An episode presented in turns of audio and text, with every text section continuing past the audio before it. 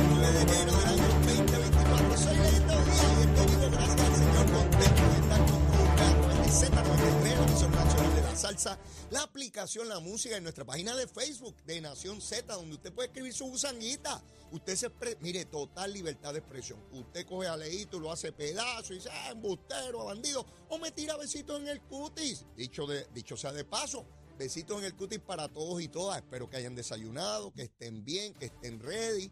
Yo siempre recomiendo sandwichitos, jamón, queso y huevo, este, en pan sobao, este, o en Mallorca, en pan de Mallorca, miren, me lo prepararon esta Navidad espectacular, Ave María, bien chévere, bien- con un, bi- eh, eh, el cafecito mío es un bibi, un bibi, más, más leche que café, azuquitas negras, mire, y usted, alto, alto por ahí para abajo, mire, seguro, tempranito, como siempre, el número de teléfono de la Procuraduría de la Mujer, lamentablemente anoche se produjo el primer feminicidio de este año, eh, este número es importante, bien importante.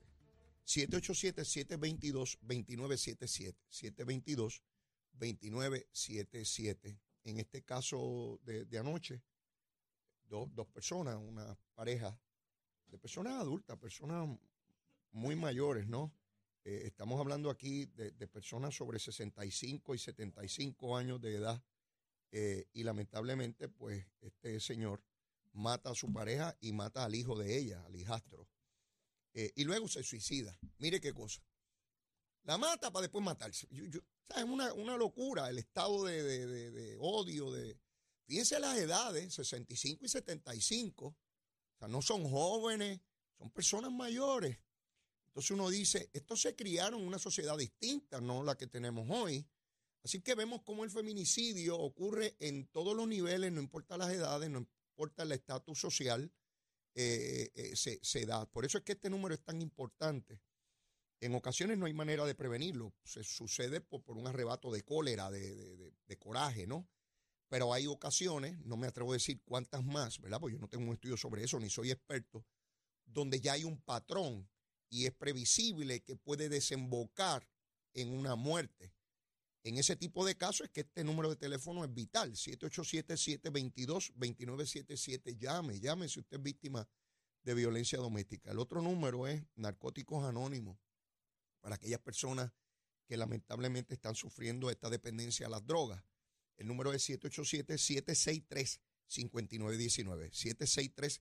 763-5919. Allí hay personas que han pasado por esta situación y la han superado, que hablan el propio idioma de los que tienen esta dependencia a narcóticos, a drogas ilegales.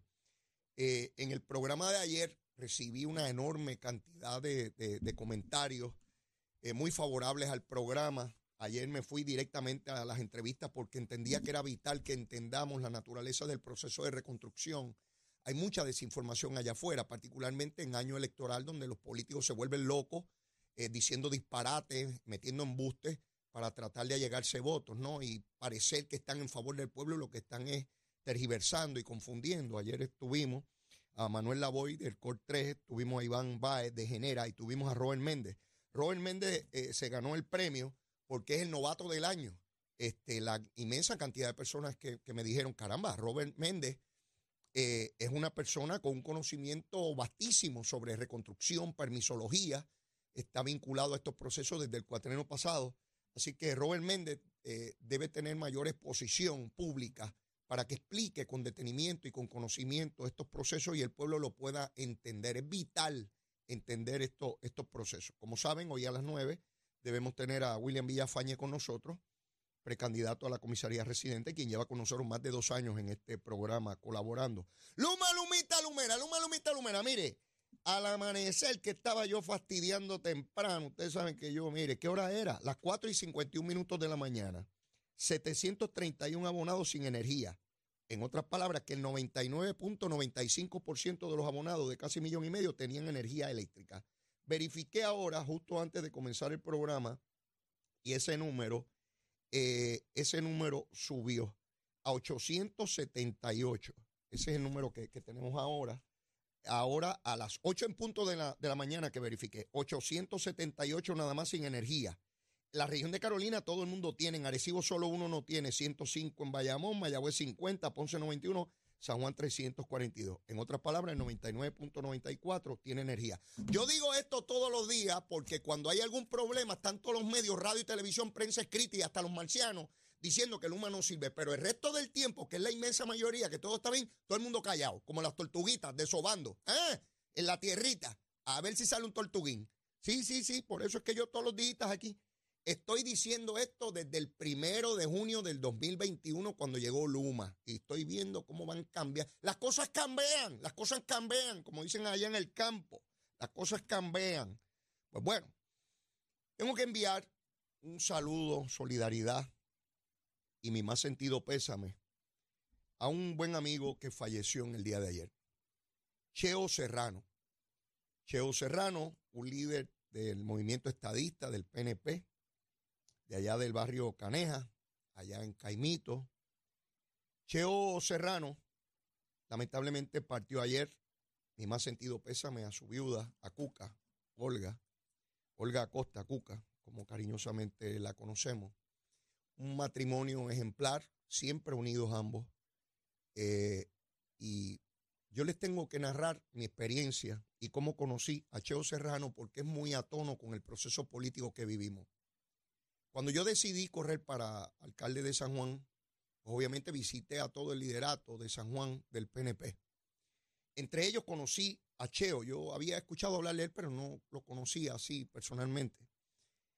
Cheo Serrano me dijo en esa primera oportunidad en su casa que él no me iba a apoyar a mí. Así, sin anestesia, directo a la vena, como yo aprendí en Capetillo, directo a la vena. Me dijo, Leo, yo no estoy contigo y no voy a estar contigo. Pero Cheo, no voy a estar contigo, Leito. Pero Cheo, ¿y a quién vas a apoyar? Yo voy a apoyar a Miguel Romero. Está bien. Yo hice lo que pude para convencer a los PNP de la zona donde él vive o vivía para que votaran por mí. ¿Usted sabe lo que pasó en la primaria? Que Cheo me dio una pela en esa unidad electoral. Me dio una pela. No pude contra él.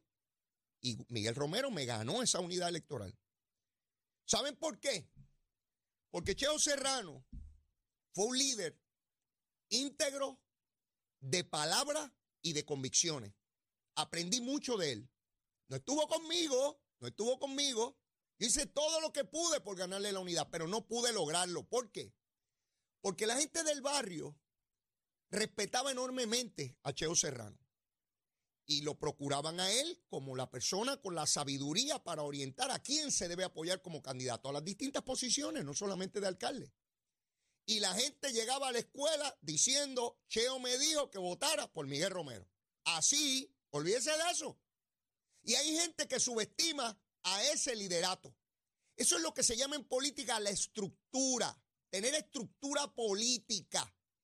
Como Cheo Serrano, hay miles en Puerto Rico, populares y PNP, que la gente de la comunidad va donde ellos y le dice, ¿por quién votamos? Obviamente no todos votan como esa persona dice, ¿verdad? Y no en toda comunidad hay un líder de la envergadura de Cheo Serrano. Pero hay miles así, que le preguntan al alcalde, al legislador, al presidente de unidad, al presidente de la juventud, al que dirija la estructura política, al líder comunitario, a quién apoyar. Pero luego tuve la primaria de ley, donde el buen amigo Miguel Hernández Vivoni, pues tuvimos la oportunidad de competir. Y Miguel Hernández Vivoni no ha vuelto a aspirar a una posición electiva, pero yo espero algún momento volverlo a ver en una papeleta, porque es un recurso extraordinario del movimiento estadista. Y él sabe que tiene mi aprecio. Yo no asumo posiciones eh, personales en el proceso político. Eso me lo enseñó Cheo. Cheo apoyó a Miguel Hernández Vivoni. Y me ganó otra vez la unidad electoral. No había manera, era infranqueable, era una muralla. Yo no podía penetrar esa muralla que establecía Cheo Serrano allí. Pero usted sabe lo que ocurrió cuando yo gané la primaria frente al buen amigo Miguel Hernández Vivoni. Cheo me dijo de inmediato, ahora tú eres mi candidato.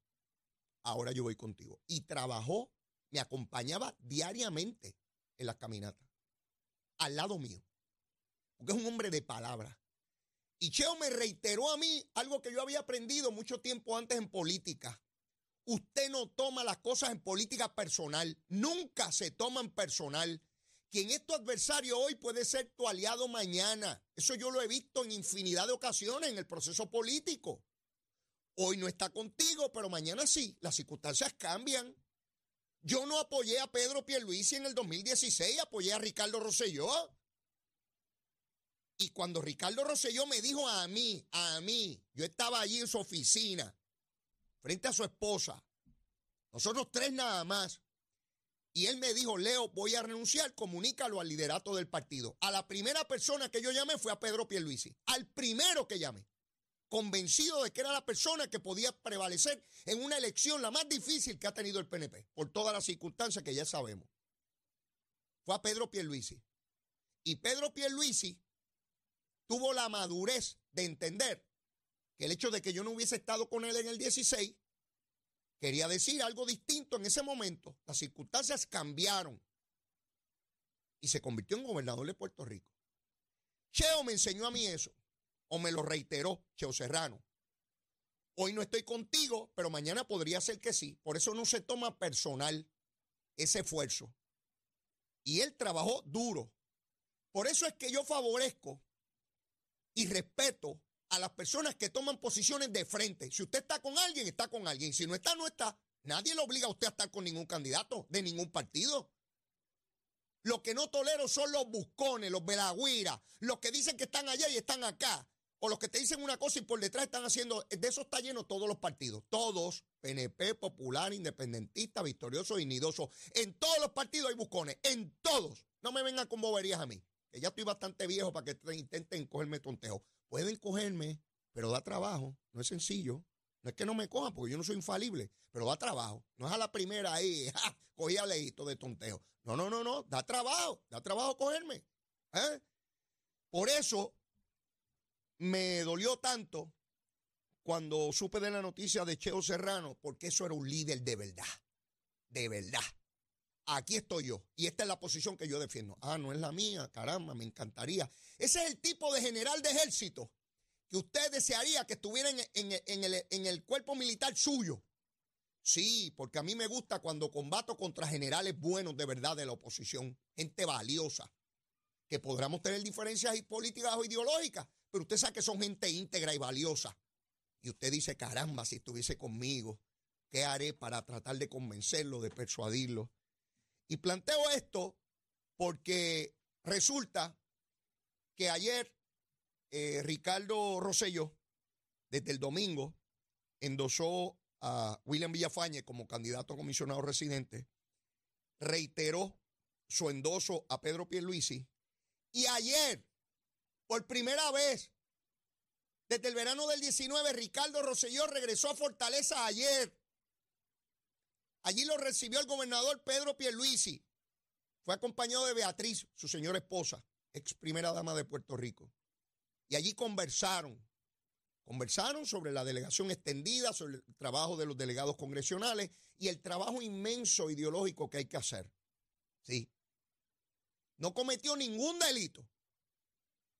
Hubo una falla que él reconoció y por la cual pidió disculpas. Pero tiene tanto derecho como cualquier ciudadano a estar aquí en su isla en Puerto Rico.